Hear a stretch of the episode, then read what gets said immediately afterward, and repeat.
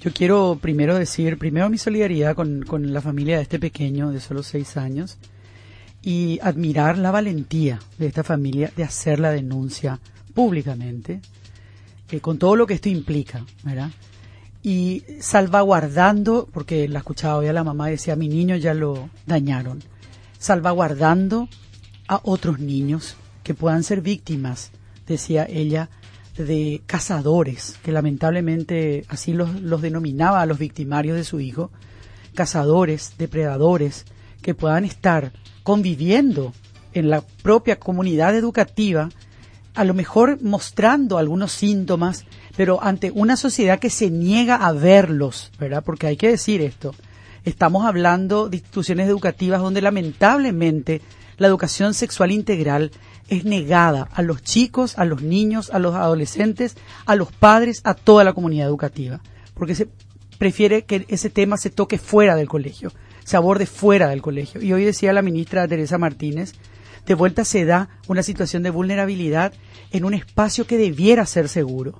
Y las violaciones de niños y los abusos sexuales en niños, niñas y adolescentes se dan en los dos ámbitos que por excelencia debieran ser custodios y guardas de los niños y niñas, que son la familia y la escuela. Lamentablemente, ahí se dan.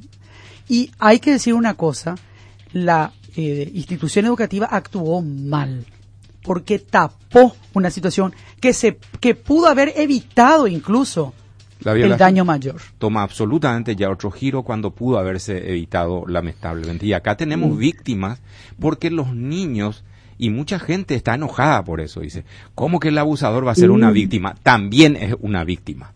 Ese chico, el abusador, como no sé quién dijo, el cazador. La mamá del niño eh, eh, eh, ese, ese niño, ese adolescente también es una víctima. Y te voy a decir una cosa más, Oscar, a propósito, porque justo viene al punto nomás y al caso. La madre hoy, en declaraciones que hizo en vivo a diferentes medios, cuando un periodista le preguntó si quería que todo el peso de la ley cayera sobre los victimarios de su hijo, dijo primero sobre las autoridades del colegio que permitieron que esto sucediera.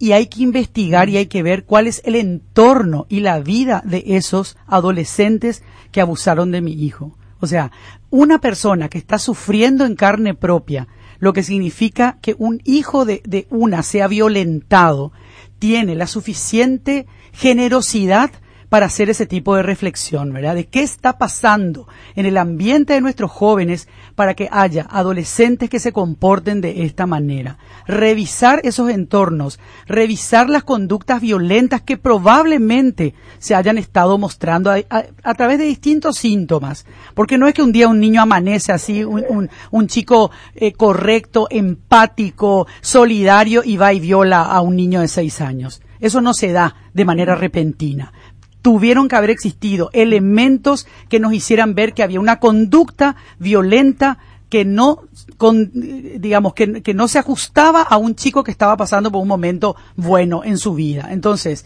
eh, por eso es que Oscar habla de que también hay víctimas en los propios victimarios, ¿verdad? Porque tenemos que entender el problema en su conjunto, no podemos desprendernos y simplemente decir que vayan presos como si con eso solucionamos el resto de los problemas. Probablemente se haga justicia con este caso, pero si nosotros no resolvemos el problema de fondo, van a seguir los depredadores, van a seguir los abusadores y los cazadores en distintos ámbitos y sobre todo en ámbitos que tendrían que ser seguros.